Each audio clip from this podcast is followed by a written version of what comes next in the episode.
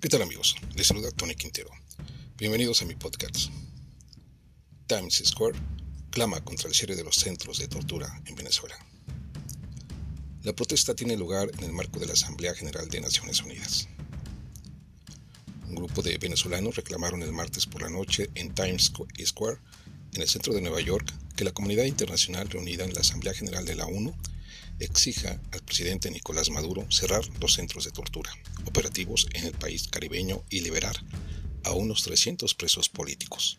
Para ello, medio centenar de activistas se presentaron en la concurrida plaza con camisetas negras y ofrecieron a los viandantes la experiencia de entrar mediante gafas de realidad virtual en el Gelidicoide, un centro de detención ubicado en Caracas y que algunos califican como el centro de tortura más grande de Latinoamérica.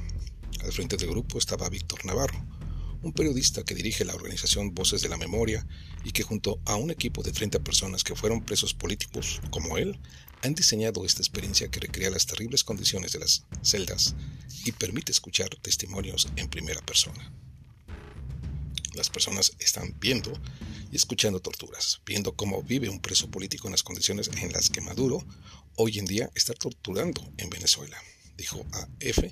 Navarro, que recordó cómo en 2018 agentes del Servicio de Inteligencia, SEBIN, allanaron su casa y lo llevaron al helicoide, donde pasó cinco meses. Todos los días son tortuosos, porque buscan deshumanizar lo más íntimo de tu ser y nunca sabes si vas a salir.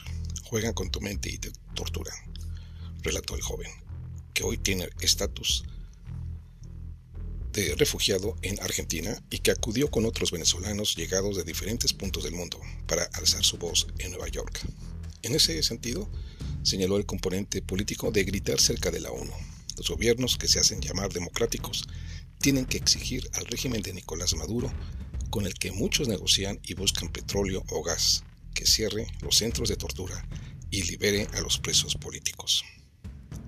Navarro quiso dedicar también mensajes a Estados Unidos y la Unión Europea, destacando que en Venezuela tienen nacionales detenidos arbitrariamente y aseguró que los venezolanos están levantando la voz por todos los ciudadanos en centros de tortura, que también existen en otros países de la región. Pues esto es lo que se da a conocer allá en Nueva York con información de la agencia F. Amigos, nos escuchamos en nuestra próxima edición. Hasta pronto.